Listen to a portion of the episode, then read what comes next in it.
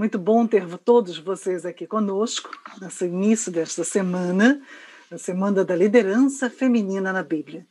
Como Ariel já destacou, é um tema pesquisado, mas também muito pouco ainda conhecido, por incrível que pareça. E por isso, então, esta semana é um presente da Moriá para cada um de vocês. Um presente realmente, porque traz pesquisadores de renome de várias universidades, com pesquisas recentes, muito novas, trazendo também um material muito bom, de boa qualidade e material inédito, muitas vezes, para vocês. A mim, coube fazer a palestra de abertura e de encerramento, o que é uma grande honra. Mas é na palestra da abertura, então, que vamos fazer uma visão um pouco ampla de toda a questão da mulher no Antigo Testamento. E ao final, no domingo, vamos fazer o um encerramento com uma visão também ampla da mulher no Novo Testamento, para poder então abordar a Bíblia toda. Vamos tentar abraçar o máximo possível dessa liderança feminina na Bíblia. Eu vou colocar o slide para começarmos então a conversar sobre esse assunto. E lembrando, como a Ariel já destacou, quem tiver dúvidas durante a apresentação, é só escrever nos comentários e, ao final, vamos responder o máximo das perguntas. O que não for possível responder, com toda certeza, depois conseguiríamos enviar as respostas de alguma forma pelo site da Moriá. Então, vamos compartilhar aqui.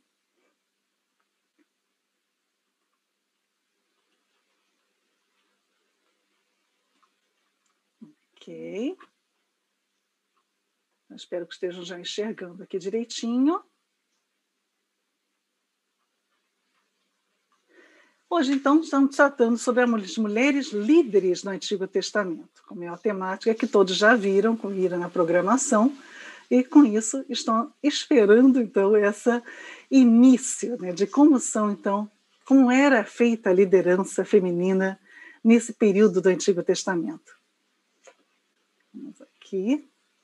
Bom, a primeira coisa interessante para destacarmos já desde esse início é que a mulher está presente em todos os livros do Antigo Testamento.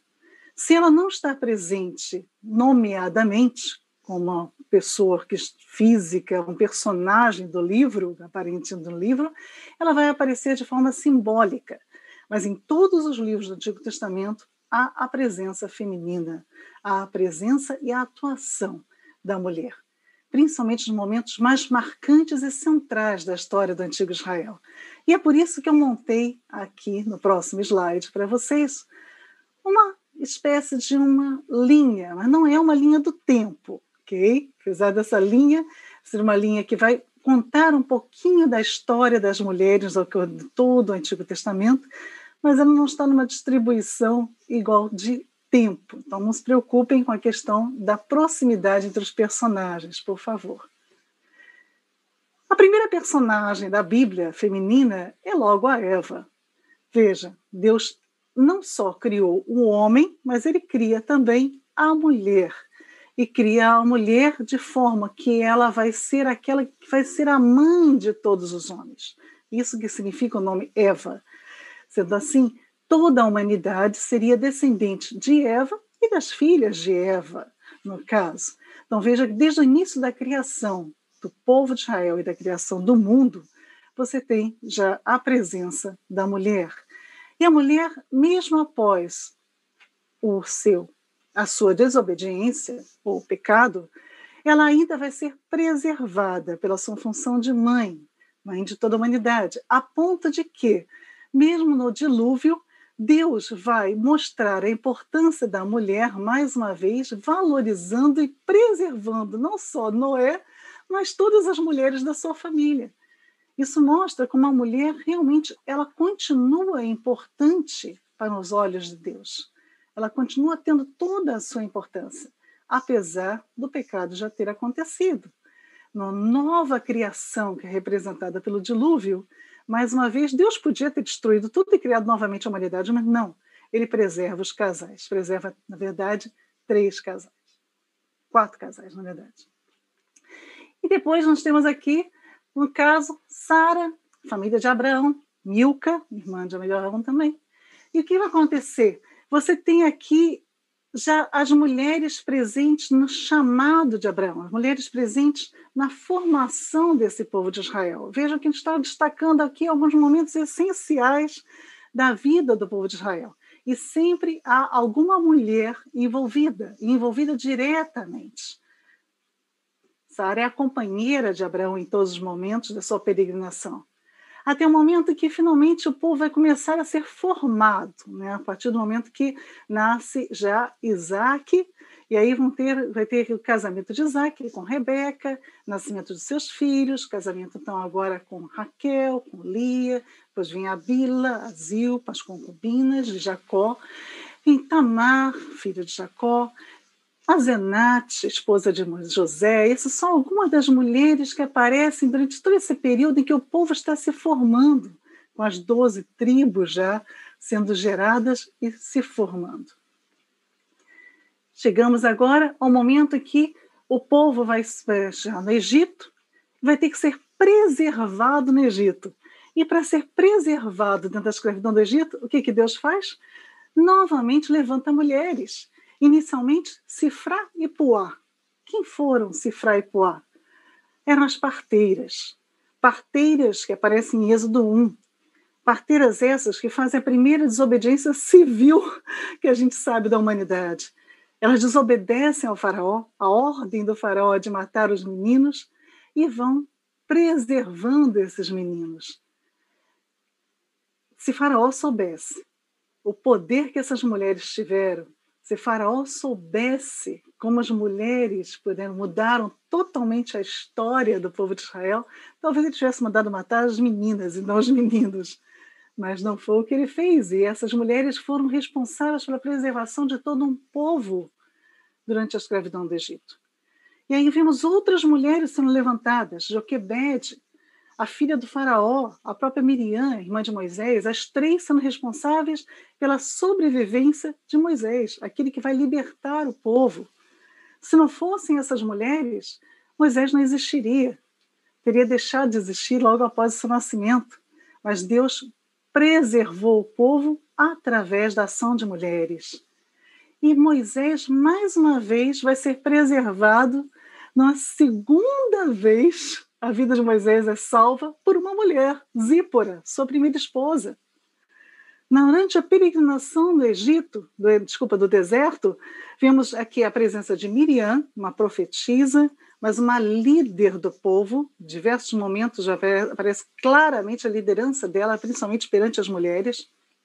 Zípora, a primeira esposa de Moisés, que o livra da ação do anjo. Depois vemos a presença da segunda esposa de Moisés, que vai também ter uma ação interessantíssima no momento ali com Zipor, com Miriam e com Arão, só para a gente ter algumas ideias de como as mulheres estão presentes em todos os grandes momentos da vida do povo de Israel. Chegamos à conquista.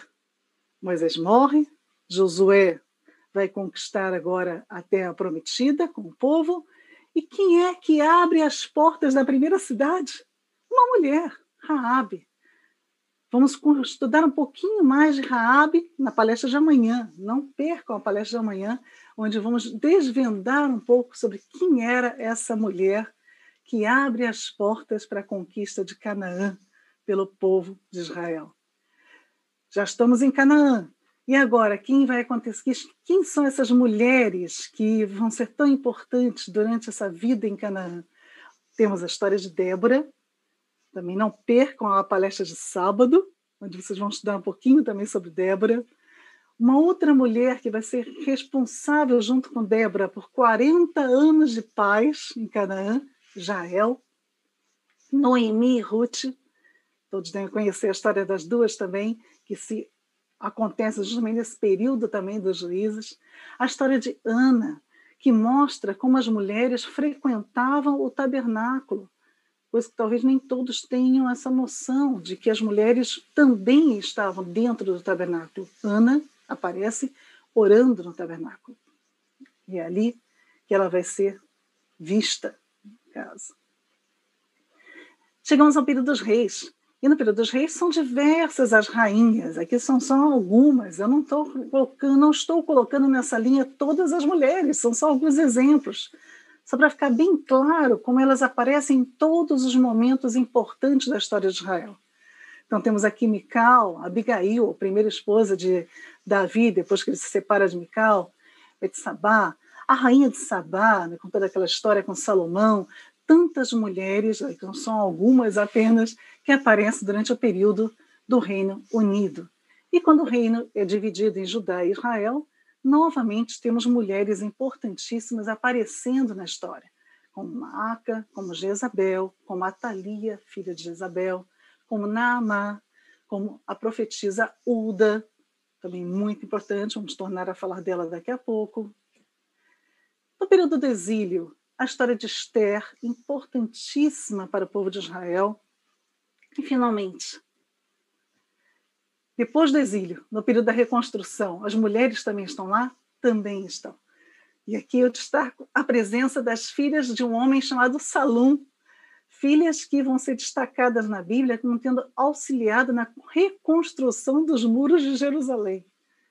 Podemos ver então nessa linha, de uma forma muito simples, a presença das mulheres em todos os momentos chaves da história do povo de Israel. E olha que estas são só algumas das mulheres do Antigo Testamento. O Antigo Testamento relata a história de muito mais mulheres do que elas. Como podemos então chamar a Bíblia de misógina ou de machista? De forma nenhuma. A Bíblia conta histórias de homens e de mulheres. Então, se é assim, por que tanta dificuldade em se aceitar a liderança feminina na Bíblia? Temos alguns pontos a considerar. Talvez o primeiro ponto seja: realmente, os fatos na Bíblia são escritos na perspectiva de autores masculinos, pelo menos na grande parte. Há algumas questões que não vamos entrar hoje aqui. Sim, homens escrevendo a história. Então, eles vão escrever a partir do ponto de vista masculino, com toda certeza. Sendo assim, eles vão muitas vezes sim enfatizar as ações dos homens muito mais vezes do que as ações das mulheres. Então é algo a ser pensado, sim. Mas também há outras questões interessantes, como muitas das histórias que acontecem na Bíblia são relatadas aqueles eventos mais extraordinários, mais diferenciados. Não há condições de alguém relatar todos os eventos acontecidos na vida de todos os personagens. Então, os autores escolhem alguns personagens, e dentre esses personagens que são escolhidos, escolhem também momentos interessantes, momentos considerados extraordinários ou miraculosos. E sendo assim, não significa que só tenham acontecido aqueles elementos, ou só tenham acontecido aquelas, aquelas histórias, e só tenham participado dessas histórias aqueles elementos que aparecem nas histórias. Então, precisamos também estar de olhos abertos para entender aquilo que está nas entrelinhas, aquilo que está na história não contada pela escrita. Outro probleminha a ser levantado. Há uma diferença entre quando o fato aconteceu e quando ele é registrado. Vou explicar. É claro que a história de Adão e Eva, por exemplo, bem claro para entender isso, não foi escrita enquanto Adão e Eva estavam vivos. Se a história deles foi registrada, isso foi registrado anos depois. E claro, quando você conta uma história que já aconteceu há milhares de anos, ou pelo menos há centenas de anos atrás, você vai contar primeiro com a perspectiva sua atual. Até porque você está contando para um público atual. Então, por isso, muitas vezes, algumas questões que aparecem nas histórias precisam ser lidas de acordo com o período onde ela foi registrada. Então, não só é importante estudar a história do personagem, mas também é muito importante saber quando aquilo foi escrito.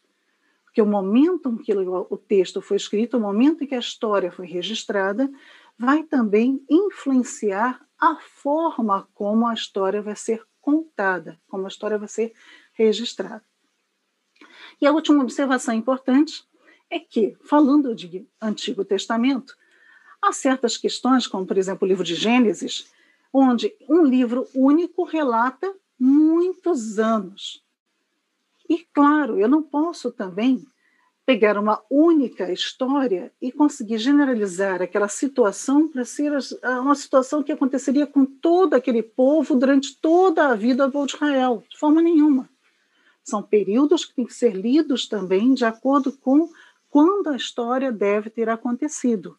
Claro que a gente não tem certeza dos anos. Uma vez me perguntaram numa televisão quando, por exemplo, em que ano nasceu Abraão, em que ano nasceu José. Não tem como a gente ter certeza desses anos. A gente sabe períodos aproximados, mas podemos, pelo menos, e devemos entender as histórias dentro desses períodos aproximados. Por isso tudo, isso pode dificultar um pouco essa compreensão, até mesmo do papel feminino na Bíblia.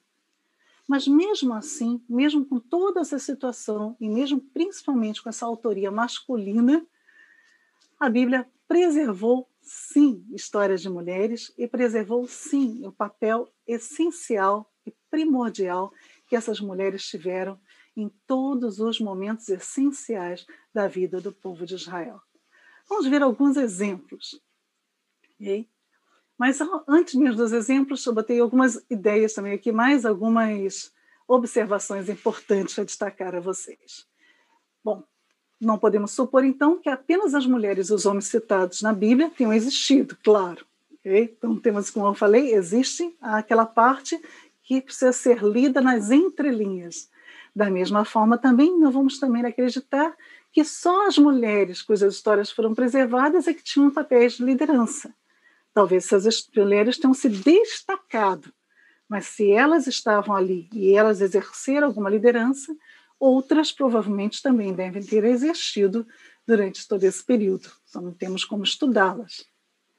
E é por isso tudo que é importante ressaltar em toda essa semana da liderança feminina na Bíblia, que precisamos abrir os nossos olhos para uma nova leitura da palavra de Deus precisamos ler a Bíblia com olhos mais abertos, com olhos menos preconceituosos, com olhos menos viciados numa leitura tradicional, para que possamos ler a Bíblia, possamos lê-la novamente, como se fosse pela primeira vez, enxergar, talvez pela primeira vez, algumas histórias com um novo olhar, uma nova forma de ver, principalmente, a história das mulheres na Bíblia. E, como o Ariel já me apresentou, eu sou antropóloga. Como é que a antropologia bíblica pode ajudar isso tudo? Só rapidamente descobrimos que, primeiro, o que é a antropologia bíblica? A antropologia bíblica é uma ferramenta, entre muitas outras, para a exegese do texto bíblico. Por quê? Porque ela vai destacar a importância do contexto sociocultural que é esse contexto sociocultural? Vamos me preocupar com os fatores culturais, econômicos, religiosos, sociais do antigo Israel, de cada época onde cada história pode ter acontecido. E isso nos ajuda a compreender o texto, não só da perspectiva de quem contou o texto, como eu disse, é o momento que o texto foi redigido, mas também dos personagens que estão relatados naquele texto. E por isso alguns aspectos são importantíssimos da gente começar a observar nas leituras. Na nossa aula de hoje, ou na nossa palestra, é, é muito rápido, não dá tempo da gente falar de tudo, mas é só para vocês já começarem, quando forem ler a Bíblia novamente, a observar algumas características. Uma das características importantes é a questão da redundância, as repetições. Para o povo de Israel, toda vez que se repete alguma situação, repete alguma palavra, isso significa que existe algo de importante ali. Então, significa o seguinte: preste atenção. É por isso que muitas vezes Jesus mesmo usa da palavra em verdade, em verdade eu vos digo, opa, ele falou isso, presta atenção. Esse é o significado. Então, o que eu quero dizer?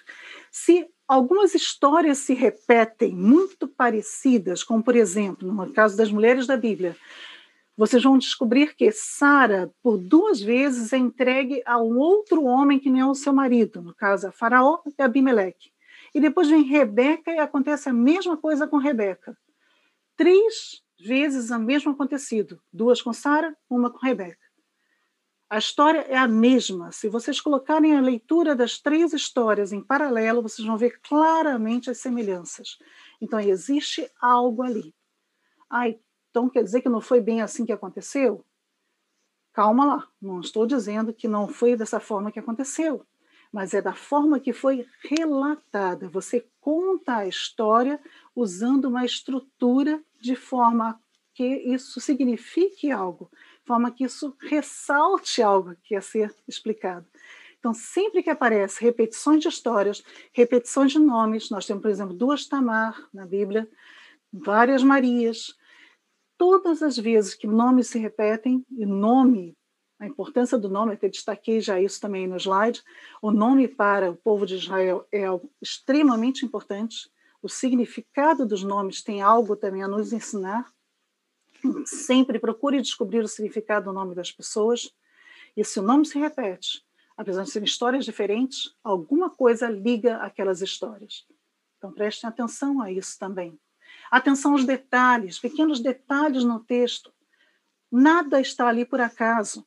Então, se se diz que Débora sentava embaixo de uma palmeira e não debaixo de uma árvore, simplesmente, você precisa descobrir o que é a palmeira.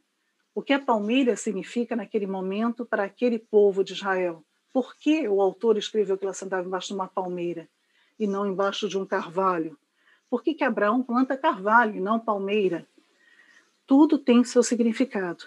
E, finalmente, cuidado com genealogias, atenção a elas. Nunca pule genealogia na hora que você for ler a Bíblia, porque a genealogia nos dão muitas dicas, inclusive sobre as mulheres da Bíblia. Muita gente acha que genealogia só fala de homem. Também isso é quem não lê genealogia com o olhar aberto. Observem melhor as genealogias. As genealogias vão nos contar muita coisa também sobre o povo de Israel e sobre as mulheres do povo de Israel. E sendo assim, agora sim, entrando já nas mulheres nos seus papéis de liderança. Poucas histórias de mulheres líderes foram preservadas, mas isso é uma omissão do sexo delas, muitas vezes, sugere que a contribuição de líderes à sociedade não era rara porque muitas vezes essas mulheres simplesmente são citadas com o nome e ninguém faz uma referência. E ela era uma mulher, por exemplo, e olha que era mulher. Nada disso acontece. E se a Bíblia, então, não faz essa parênteses de dizer isso aqui, ah, e olha que ela era mulher, tinha uma mulher que fazia isso, não simplesmente já vai dizendo que Débora era juíza, Débora era profetisa, significa que isso não é tão raro assim. Se fosse raro, isso seria destacado. E são muitas as funções interessantíssimas da mulher. A Bíblia não menciona nenhuma restrição à função da mulher, exceto o sacerdote. A única função que a Bíblia restringe aos homens é sacerdotal. E mesmo assim, até mesmo aos homens, ela era extremamente restritiva. Se você for pesquisar em Levíticos, verá que são muito poucos homens que podem ser sacerdotes. Aqui dois exemplos interessantíssimos. Um já falei das filhas de Salum. As filhas de Salum reedificaram os muros de Jerusalém. E há uma mulher chamada Será, descendente de Efraim, registrada lá em 1 Crônicas, que foi construtora de três cidades. Já pensou nisso? Mulheres engenheiras na época da Bíblia, na época do Antigo Testamento, funções que até hoje são difíceis de serem creditadas às mulheres. Normalmente, mulher não é muito ligada a ciências exatas, mas na Bíblia já aparecem mulheres que trabalhavam como engenheiras. Mulheres que têm liderança e autoridade nas suas próprias casas. Dois casos aqui destacados: Abigail e a mulher sunamita. Abigail, que é uma mulher prudente, destacada como prudente, ela vai ter acesso aos recursos da sua casa, vai dispor desse acesso, desses recursos sem consultar, sem pedir permissão para o seu marido, dá ordem para os empregados, os empregados aceitam essas ordens dela, ela vai ao encontro de Davi com todo esse material, com todos esses alimentos, como mostra nessa imagem, para poder fazer com que Davi não entre em guerra com a sua casa, e negocia com Davi a salvação da sua própria casa. tanto que no futuro ela venha a ser até mesmo uma das esposas de Davi. A mulher sunamita é outro caso muito interessante que às vezes as pessoas também não reparam. Conhecemos toda a história dela, do fato da ressurreição do filho e tudo mais, mas esquecemos de observar alguns detalhes, como por exemplo, ela é que toma a iniciativa de convidar o Eliseu para ir para a casa dela. Ela entra em contato com o marido e ela já está decidida. Ela fala para o marido: vamos sim convidar o profeta. E mais ainda, ela ainda diz ao marido: e para isso nós vamos reorganizar a nossa casa, vamos fazer uma reforma, vamos construir um quarto para hospedar melhor esse profeta. Uma mulher que tem palavra até mesmo questões de construção dentro de casa. No segundo momento, ela vai se mudar com a família para a escapada seca. Ela toma essa iniciativa, o marido já nem aparece mais na história. E finalmente é ela também que vai negociar com o rei a devolução da propriedade quando volta novamente a possibilidade de retornar à sua casa. Depois, observem melhor os textos, leiam melhor. Finalmente, por que estamos falando tanto de liderança feminina? A Bíblia não é um patriarcado? Como fazer isso? Cuidado. A Bíblia não fala em patriarcado. Patriarcado não é um termo bíblico. Patriarca, sim. O que é o patriarca? Patriarca é aquele pai de família que tem um governo sobre a família. Patriarcado já é um governo social, onde nesse governo social dos homens controle, há um controle masculino sobre todas as esferas e a exclusão das mulheres. Não é esse o caso da Bíblia. Mas se não é esse o caso da Bíblia, por que, que a gente sempre pensa em patriarcado dentro da Bíblia? Como é que, como é que surgiu?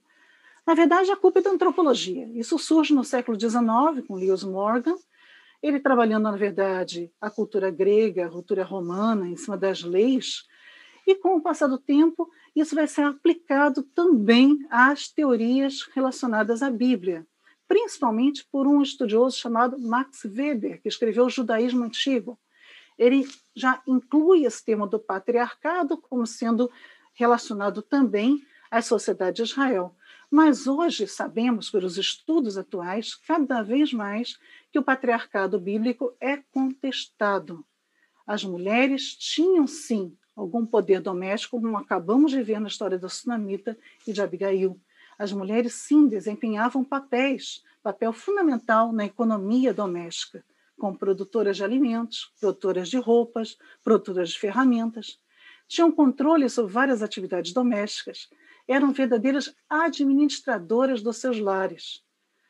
Basta observar a mulher registrada em Provérbios 31, que você vai ver claramente como essa mulher não é uma mulher totalmente apagada. Pelo contrário, ela tem sim papel dentro do seu lar. Então, como era essa cultura do antigo Israel? Não era patriarcado, mas também não é matriarcado. Era uma cultura de coliderança, de parceria de harmonia, o poder político partilhado de acordo com as competências, homens e mulheres trabalhando junto, cada um de acordo com aquilo que ele tinha mais competência. Era muito mais próximo do ideal do início dos tempos, com Gênesis 2:20, onde Deus mesmo, ao criar a mulher, diz que vai criar uma auxiliar, uma companheira, uma adjuntora, que está esteja diante dele, esteja ao lado dele. Esse era o padrão na criação. E esse padrão está muito mais próximo do Antigo Testamento, é claro que isso vai se alterando depois com o tempo, do que realmente um patriarcado. O patriarcado é o que surge bem posteriormente. E a arqueóloga Carol Myers vai dizer o seguinte: chamar Israel antigo de patriarcal nos impede de ver as muitas maneiras pelas quais as mulheres contribuíram para a vida familiar e comunitária. E, além disso, como esse tema se concentra no gênero, ele obscurece outras desigualdades com base na classe social, raça, etnia, sexualidade ou idade no mundo da Bíblia hebraica.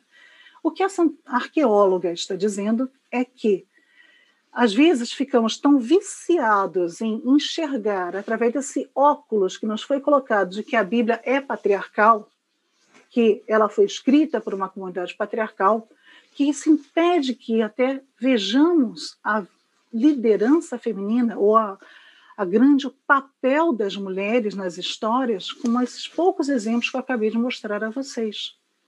Da mesma forma, isso acaba também, muitas vezes, nos impedindo até mesmo de enxergar outros problemas, como até mesmo problemas de etnia, como o que acontece com a segunda esposa de Moisés, que era negra.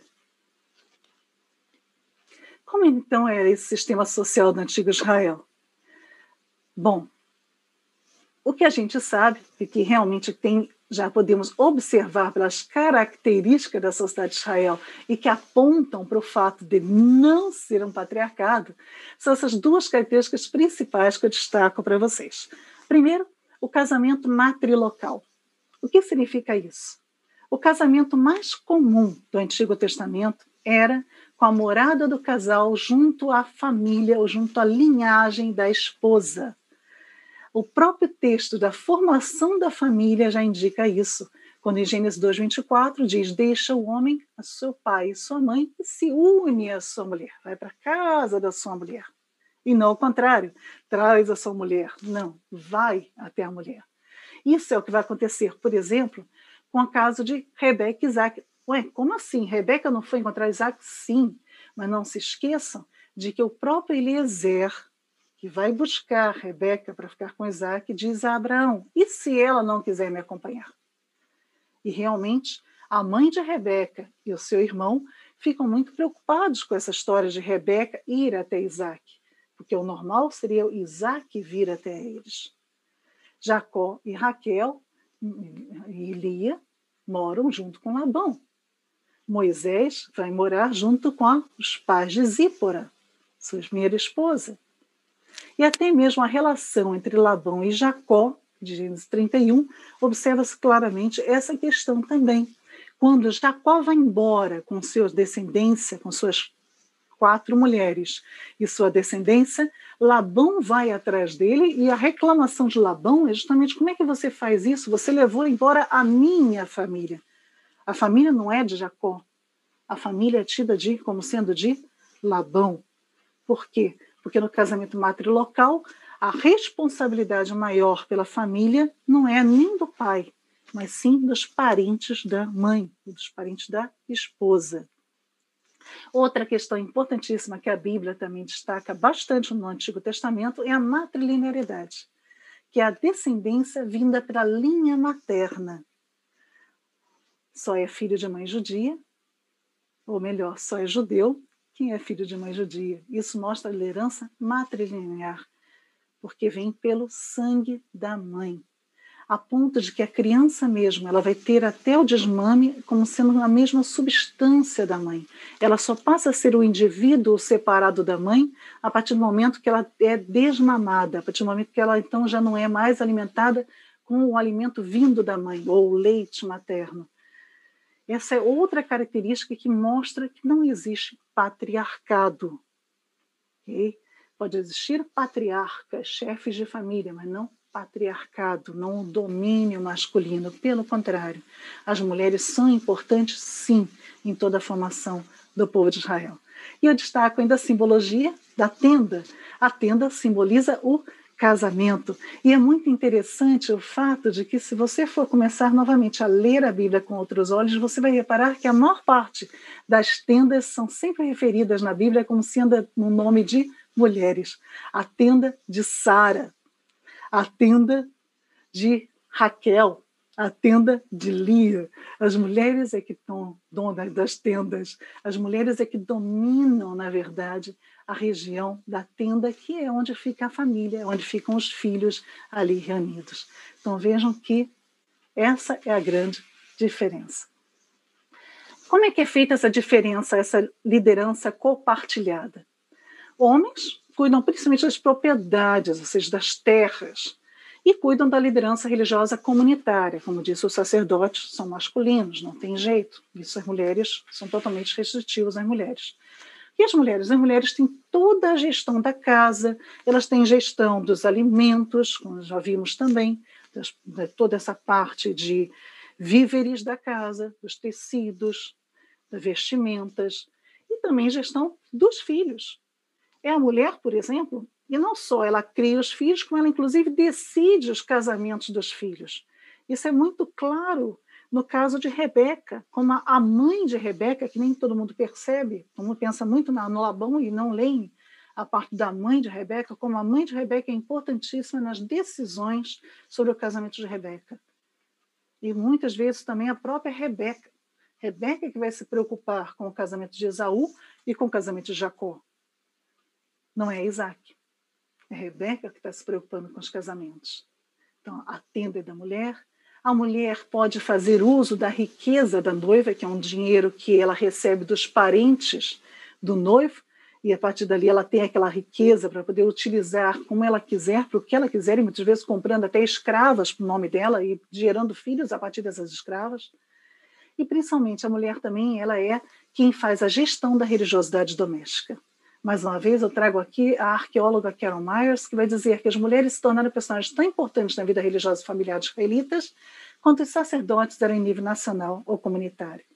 Essas duas imagens que eu trago para vocês aqui são muito interessantes. A imagem da direita mostra uma mulher com um tamborim, uma estatuetazinha, encontrada em escavações em casas de Israel. Era comum encontrar objetos de culto relacionados a culto, relacionados a algum tipo de forma de cultual na casa. E como a casa era o domínio da mulher, a mulher então com certeza tinha funções nesse momento, sim. E ao lado vocês estão vendo ali uma tabletinha de barro, é uma carta esse pequeno tabletinho de barro, ele não é o único, foram encontrados cerca de 23 mil tabletes de argila. Esses tabletinhos de argila são datados por volta de 1870 a.C., foram encontrados na cidade de Assur, atual Iraque. E é muito interessante, isso é um achado deste ano, estou dando uma coisa muito nova para vocês, foi publicado em janeiro de 2021. E nesse achado, o que interessa é que o que eles já traduziram dessas pequenos tabletinhos são cartas, principalmente escritas por mulheres, esposas de comerciantes, que faziam o registro desses bens que eram comercializados, então faziam o controle do que, que os maridos comercializavam, e muitas vezes ali tem transações bancárias também. Então, mulheres que cuidavam, inclusive, do dinheiro que esses maridos recebiam e traziam das suas viagens como mercadores. Então, há muitas descobertas que têm mostrado, sim, como as mulheres têm uma liderança forte no momento do período de Israel. Não podemos falar, deixar de falar das matriarcas. Já falamos tanto de patriarcas, por que não matriarca? Ora, sem matriarca não tem patriarca. sem as matriarcas não existem também. O povo de Israel deixa de existir. As matriarcas Sara, Rebeca, Raquel e Alia, todas elas são originárias da região da Mesopotâmia, vieram de outra religião, de outra cultura, mas elas passam a fazer parte de um outro povo, de um novo povo, são adotadas por esse novo povo e começam também na origem desse novo povo. Elas dão origem a esse novo povo. São mulheres tidas como belas, como desejadas, tanto que já comentei o caso de Sara e de Rebeca serem desejadas por Abimeleque, e no caso de Sara, pelo faraó egípcio.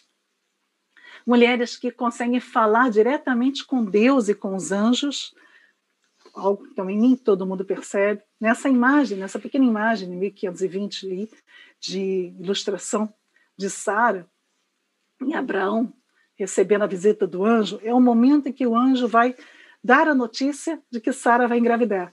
Percebam que o anjo só dá a notícia depois que Abraão diz para o anjo onde está Sara. E Sara está onde? Na tenda dela. Está à porta da tenda. O anjo é como se o anjo quisesse a presença de Sara para agora então falar. E não foi apenas aí. São vários outros momentos que Sara, Rebeca vão ter contato com o próprio Deus. Rebeca busca a Deus para engravidar. Rebeca busca a Deus depois que engravida. São mulheres que têm contato direto com Deus.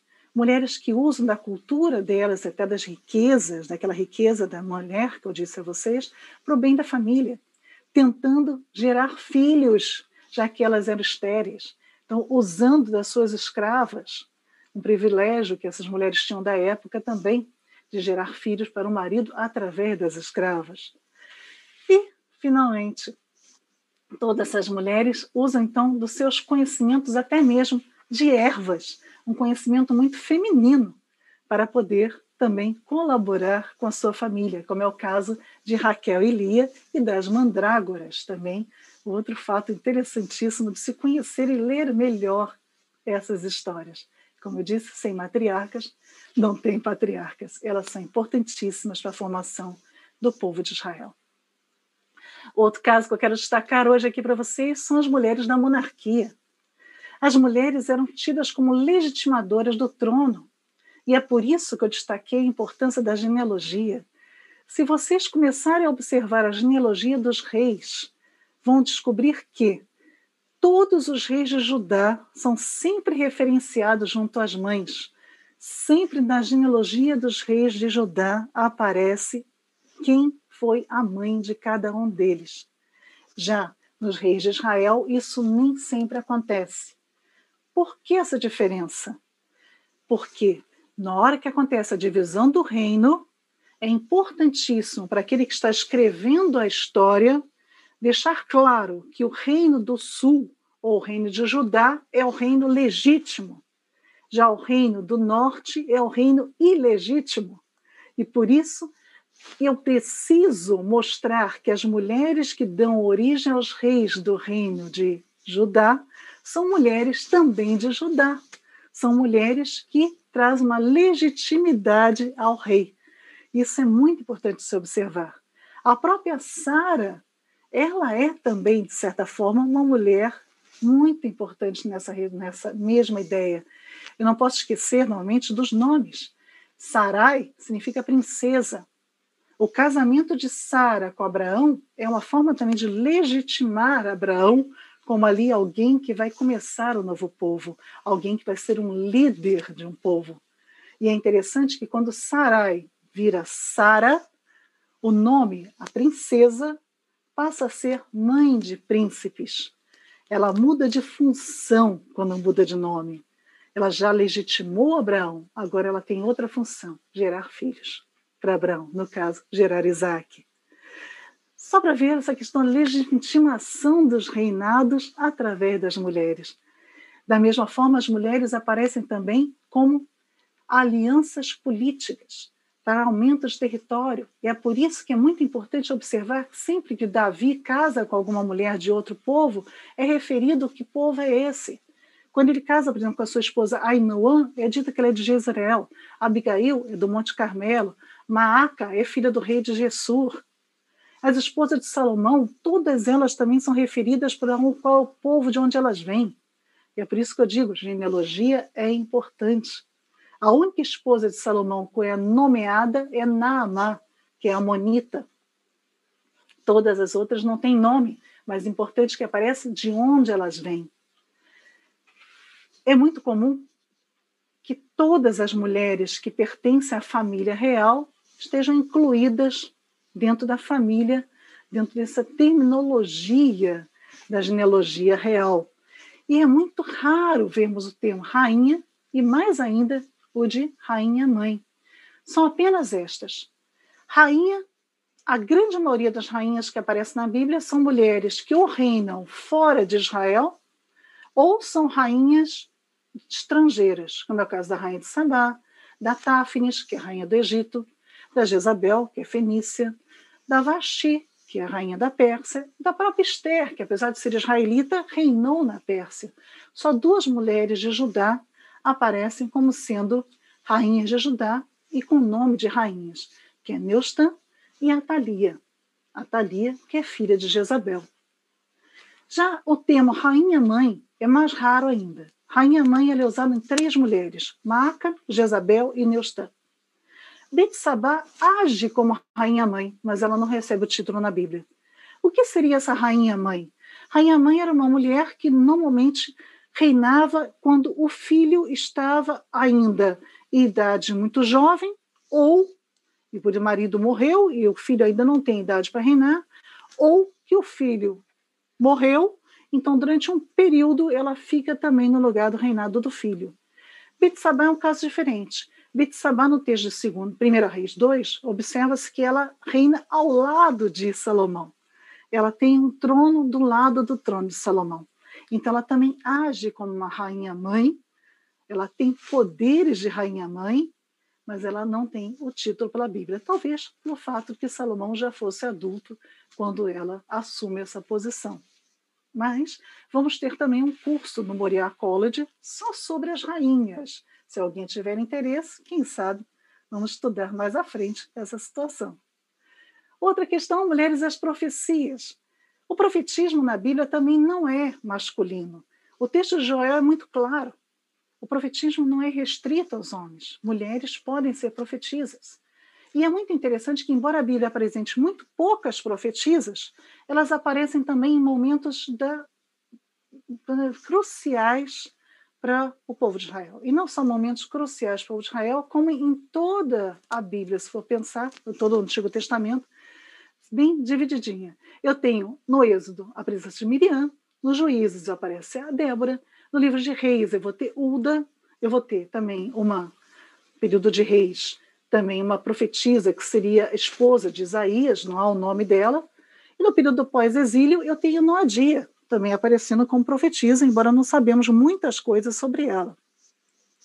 Os textos rabínicos levantam a consideração a existirem sete grandes profetisas, que incluem, nesse caso, Sara, como uma profetisa também, o que é bem interessante, e Esther, e Abigail.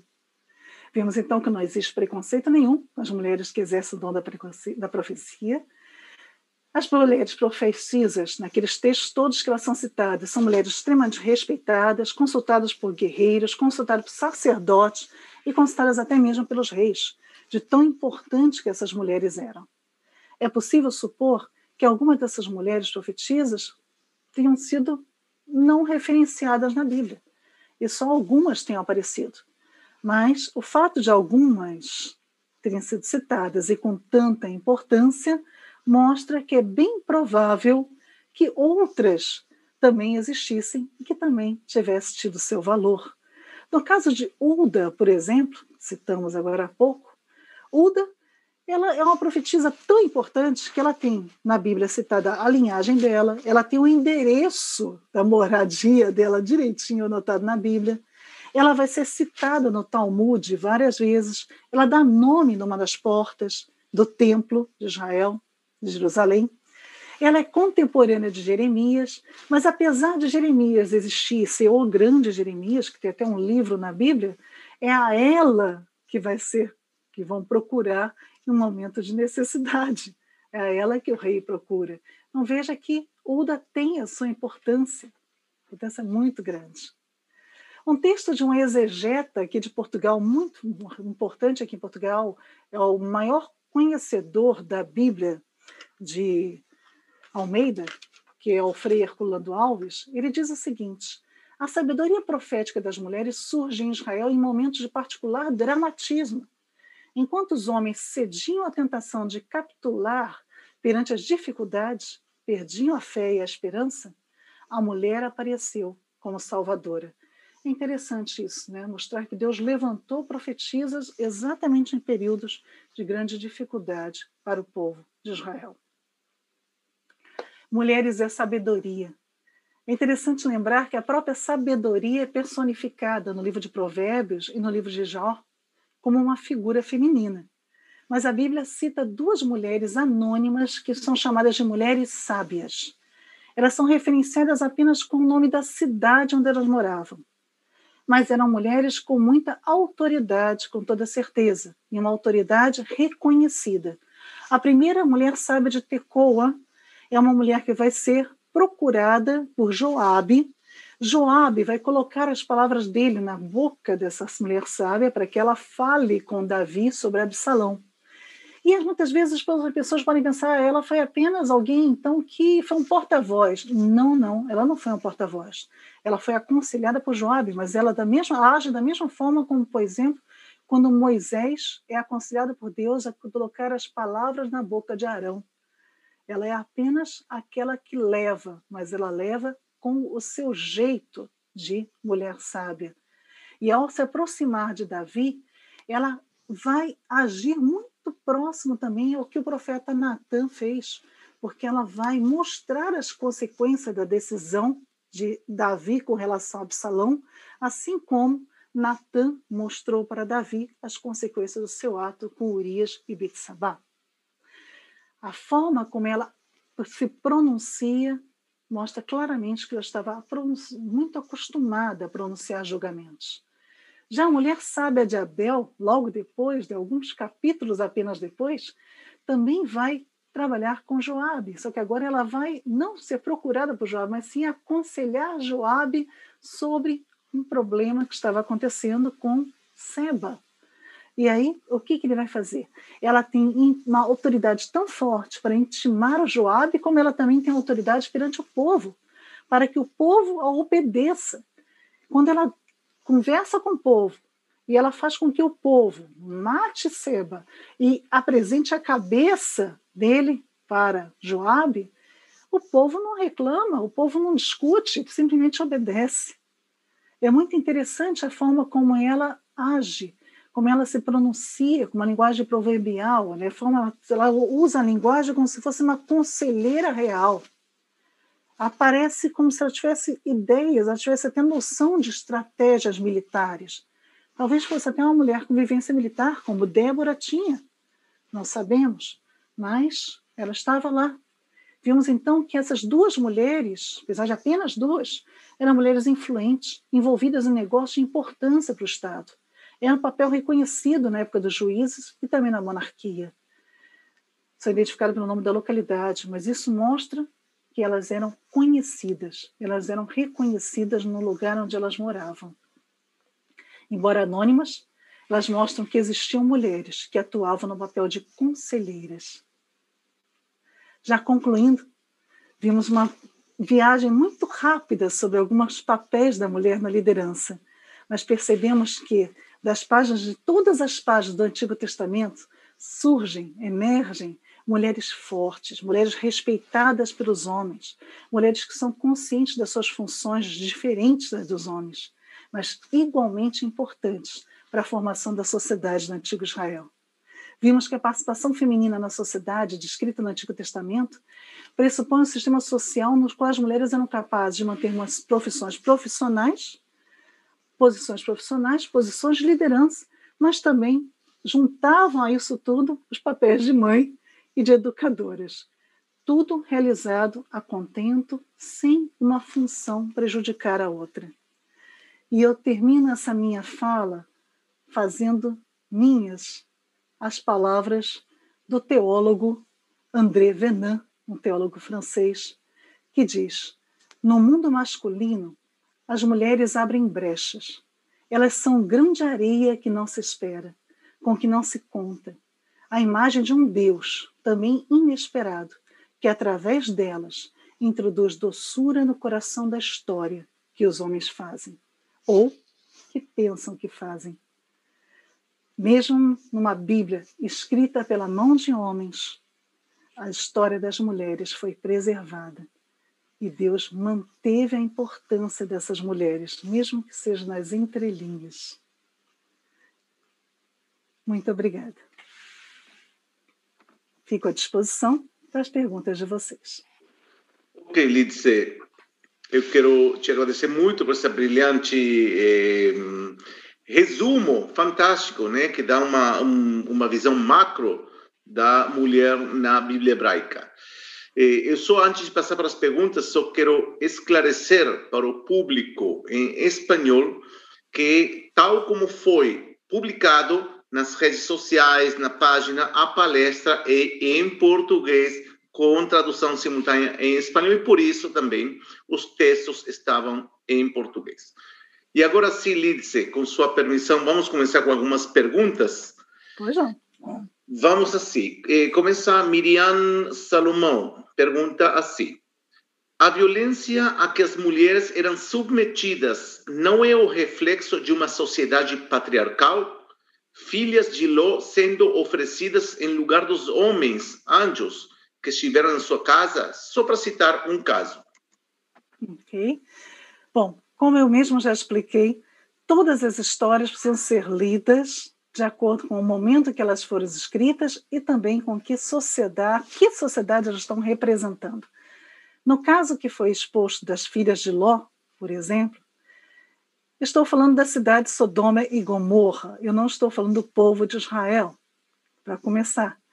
E quem relata essa história, a história é contada justamente para fazer uma dissociação entre o povo de Sodoma e Gomorra e o povo de Israel. Enquanto o povo de Israel é o povo escolhido por Deus, que está sendo formado a partir da família de Abraão, Ló foi viver longe de, de Abraão. Ló escolheu viver num povo que não seria um povo monoteísta, não é um povo escolhido por Deus.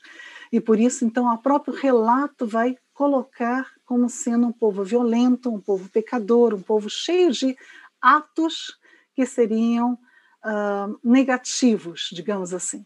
E por isso não vamos ver essa questão dentro do povo de Israel. Isso tá é uma situação de violência, sim, mas uma situação de violência referida fora do povo de Israel, num povo que podemos dizer assim que está é, relatado até mesmo para fazer o contraste entre o que deveria ser o povo de Deus e o que não é o povo de Deus. Então, não vemos muitas situações de violência à mulher dentro do povo de Israel. Quando isso acontece, por exemplo, com a escrava, por exemplo, um fato de uma escrava que é relatado no livro de Juízes, por exemplo, no caso, é sempre condenado. Sempre existe uma condenação muito grande quando existe violência à mulher dentro do povo de Israel. Ok, continuamos eh, com mais perguntas. Eh, pergunta Rebeca Ioma e muitas pessoas também estão perguntando sobre a figura de Lilith. O que você pode dizer sobre quem poderia ter sido a primeira mulher antes de Eva? Não tratei de Lilith nesse curso, até porque uh, estamos tratando de mulheres de liderança na Bíblia. E Lilith aparece na Bíblia? Aparece. Né? Lilith aparece em um texto de Isaías, mas é uma única referência dela. Então, quando estudamos Lilith, estudamos principalmente nos textos fora da Bíblia, né? os textos que estão em paralelo à Bíblia. Na Bíblia, ela tem uma aparição muito pequena, então, por isso, nesse curso, ele não, não entrou, embora se você for fazer o curso Mulheres na Bíblia Hebraica, que está lá na plataforma Moriá, você vai ter uma aula só sobre Eva e Lilith. Então, é, essa história de Lilith ter sido a primeira mulher de Adão é realmente uma tradição judaica muito interessante, muito importante para se entender até mesmo a história de Gênesis, porque, afinal de contas, a criação de, da mulher em dois momentos em Gênesis é muito interessante. E quando você faz a comparação entre as duas criações, é o fato de Adão dizer esta agora sim é osso dos meus ossos, né? esta agora vale a pena, dá a impressão para uma leitura de que houve uma tentativa anterior. Então é nessa hora que entra a história de Lilith, como tendo sido a primeira tentativa, a primeira mulher da, da Adão. Mas isso não é registro bíblico, isso são registros de livros judaicos paralelos à Bíblia e também de histórias mesopotâmicas. Ok, continuamos com mais perguntas. Ele diz: Sasha Segur pergunta. Assim, a única forma de importância, teoricamente, que dá Deus à mulher na Bíblia tem a ver com a reprodução da espécie. Então, como se supõe que somos líderes se só se sexualiza o gênero? Não. Ah, bom, falar sobre a deusa nesse momento também não é uh, o ideal de estarmos tratando, estamos tratando da mulher dentro da Bíblia. Também, se você quiser conversar mais sobre a questão da deusa, temos cursos dentro da plataforma Moriá a respeito dessa situação. Mas vamos falar em sagrado feminino, em vez de falar na deusa. Talvez fique um pouquinho mais fácil para todos compreenderem essa situação. Então, esse contexto da mulher como um ser sagrado que gera a vida ela é presente, sim, ela vai estar presente até nessa linhagem matrilinear da mulher, né, necessidade do filho vir da mãe, né, saber de onde vem aquela criança. O fato, por exemplo, um caso muito interessante é o caso de Betsabá. Né, sempre pensa-se que por que Salomão foi o descendente de Davi? Né? Por que ele foi aceito tão facilmente pelo povo de Israel, já que ele não era o primogênito de Davi? Tinha outras possibilidades antes de Salomão, mas Salomão era o único, sobreviveu pelo menos, o único que era filho de um homem de Judá, no caso Davi, como também uma mulher de Judá, Betsabá. E aí, o fato dela ser, então, a mãe geradora dessa vida, dos dois de Judá, vai dar a linhagem. Então, veja a importância da mulher, sim, como sendo aquela que preserva a linhagem, aquela que dá o nome realmente para a criança. Mas, além de tudo, a mulher não é só preservada por isso. Eu comentei rapidamente mas eu falei também da questão do próprio conhecimento de ervas das mulheres, então esse domínio da natureza, o domínio da agricultura, dos bens da agricultura, da produção agrícola. Então a mulher está muito ligada à fertilidade do solo, muito ligada à produção agrícola. Isso vai ter muitas referências bíblicas a isso também, até mesmo as festas judaicas da fertilidade, da colheita, como também o fato da mulher ser aquela que domina a arte de cura, a arte do uso das ervas.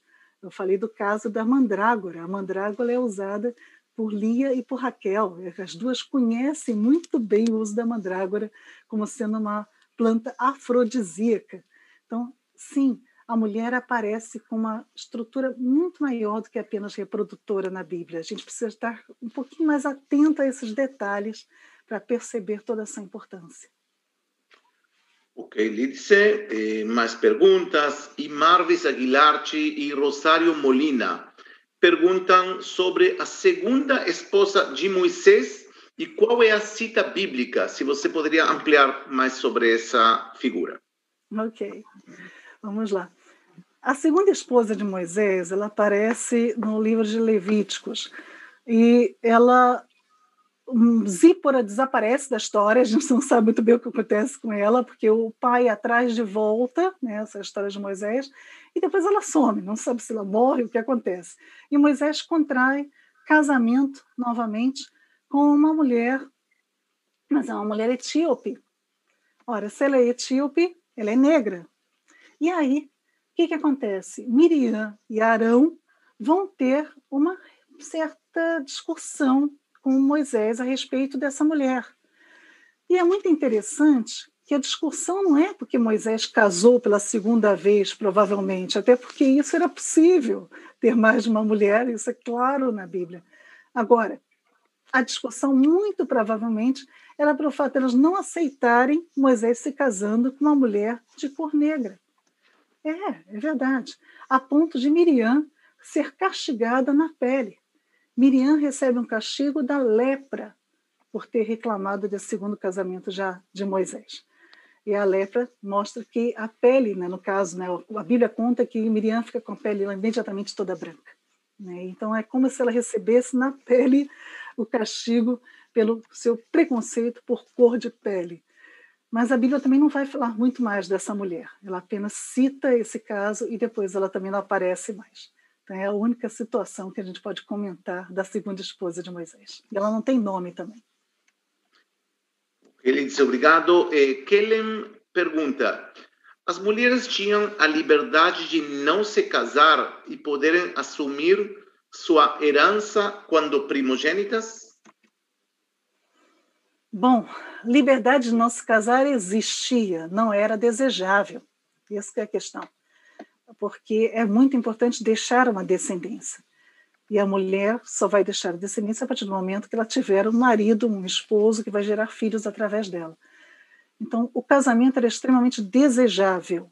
Okay? No início dos tempos era desejável. A parte de celibatária só vai começar posteriormente. Posteriormente começa a ideia do celibato masculino e feminino. Mas no início do povo é muito importante que as mulheres se casem. Então, dificilmente uma mulher permanecia solteira. Muitas ficavam viúvas e aí não casavam de novo. Mas havia essa possibilidade? Sim, liberdade sempre havia. A mulher então, tinha decisões de casamento. A mulher podia tomar as suas decisões e aceitar ou não, até muitas vezes, um casamento ajeitado pelas famílias. Um caso muito interessante que pouca gente repara também é o de Rebeca. Normalmente é muito comum usar o casamento de Isaac e Rebeca como sendo uma história de amor, né, e aquela coisa de, de Isaac mandou buscar e os dois se apaixonaram de frente, tudo mais. E alguns detalhes são esquecidos, como, por exemplo, o detalhe de que Rebeca é que decide se ela quer ou não ir casar com Isaac. Isso é perguntado a ela. Isso é uma característica das mulheres da Mesopotâmia, de poderem tomar essa decisão. E Rebeca é uma mulher culturalmente da Mesopotâmia. Então é interessante que a gente observa na Bíblia várias questões, sim, referentes às escolhas da mulher.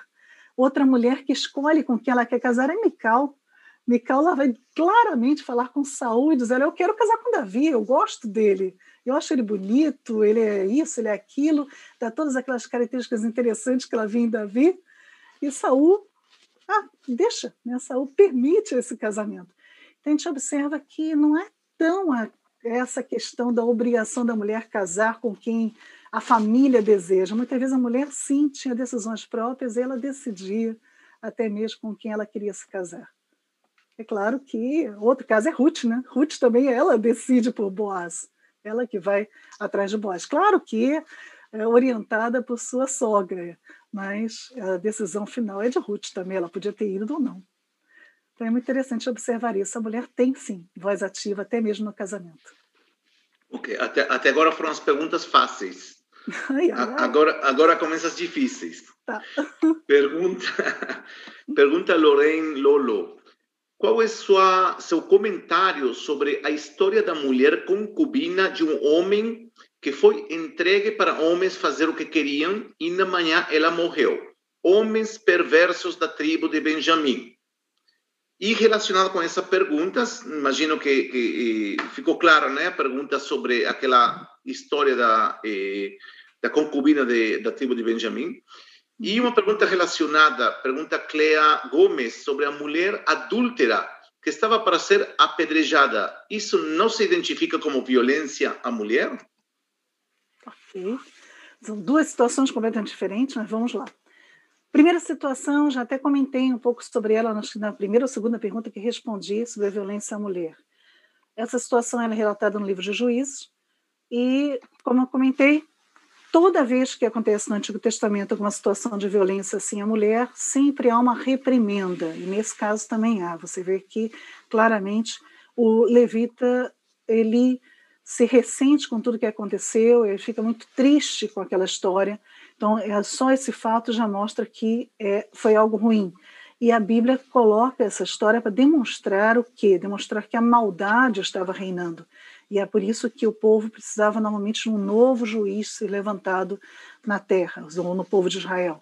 Então, o livro de Juízes ele é um livro cíclico, né? sempre acontece, o povo se afasta, Deus chama um juiz, o povo volta, aí se afasta de novo, Deus tem que chamar um novo juiz, aí o povo se afasta de novo. Então, essa história no livro de Juízes ela é justamente para mostrar, assim como Sodoma e Gomorra, que foi outro caso que me perguntaram já hoje aqui, é para mostrar esse povo se afastando de Deus, então cometendo atrocidades, cometendo maldades, da mesma forma como o povo de Sodoma e Gomorra faria. Então, é necessário que Deus haja novamente, levantando novamente um outro juiz para julgar a causa e tentar trazer esse povo de volta para Deus. Quanto à questão da mulher adúltera, nós vamos conversar muito sobre isso também no, no nossa, num curso que vamos ter também no Moriah College, vai ser as mulheres no Novo Testamento, vamos poder falar um pouquinho mais sobre essa situação da mulher adúltera e sobre a questão do adultério, mas só para a gente dar uma palhinha, né, uma pequena dado sobre essa situação toda, também tem muitas questões culturais que precisamos ver aqui. Tá? Lógico, uh, primeiro, a mulher tinha que ser apedrejada junto com o homem, né? ali a mulher está sozinha. Então, era um teste a ser dado para Jesus, até mesmo para ver se Jesus, como Jesus reagiria com essa situação. Outra questão também é que muito provavelmente aquela mulher não teria como ser apedrejada, porque os soldados romanos não deixariam que isso acontecesse, provavelmente também, porque eles também estavam lá para impedir qualquer tipo de tumulto como esse. Então, eram todas formas de testes feitos para Jesus. Mas era uma violência? Sim, é uma violência da lei a questão do apedrejamento né, do casal, não só da mulher, quando uh, havia um caso de adultério. Né? Então, essa é uma questão legal, uma lei que, apesar de estar lá no livro de Deuteronômio, é uma lei que foi escrita já no período é, já do pós-exílio, então já também tem várias questões culturais implicadas aqui também, até da mudança do papel da mulher, da mudança da importância da mulher. Então, tudo isso que a gente conversou hoje, na palestra de hoje, tem muito a ver com o período até o exílio. Do exílio, do retorno do exílio em diante, o tratamento à mulher no povo de Israel começa a mudar. E muda drasticamente depois, então, quando vem o domínio romano. Então, a gente já tem, começa a ter alguma legislação um pouco mais rígida com algumas situações das mulheres. E é violenta? É, é uma questão de violência. Não é a única violência que a gente tem na Bíblia, tem muitos outros relatos. Okay? E, e, fica claro também que, já que é o Novo Testamento, né, no caso ali é uma prova para Jesus, que Jesus deixa muito claro que ele também não concorda com esse tipo de atitude. Então, eu, da mesma forma eu digo, a Bíblia é contrária a esse tipo de violência. Ok, Lidice, vamos com uma, com uma última pergunta que se repete bastante, mas aqui vou citar a pergunta de Marco Antônio Rodrigues. Ele pergunta assim: se homens e mulheres compartilhavam o governo ou o controle da casa, por que o homem podia ter várias mulheres e a mulher não podia ter vários maridos? Isso não seria considerado como uma cultura patriarcal? Para começar, essa também é uma outra ilusão que a gente tem às vezes. Não eram todos os homens que casavam com todas muitas de mulheres, não.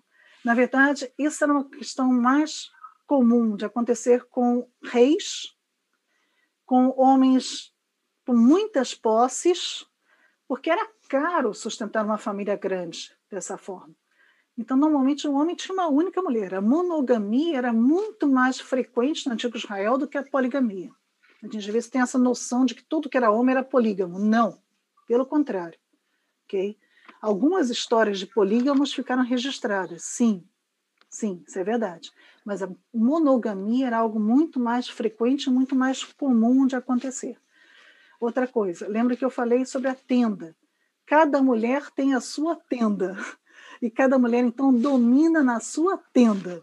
Então, apesar de existir a mulher principal, que é a mulher primeira esposa, digamos assim, as mulheres secundárias e concubinas também vão ter as suas tendas e vão ter a sua importância.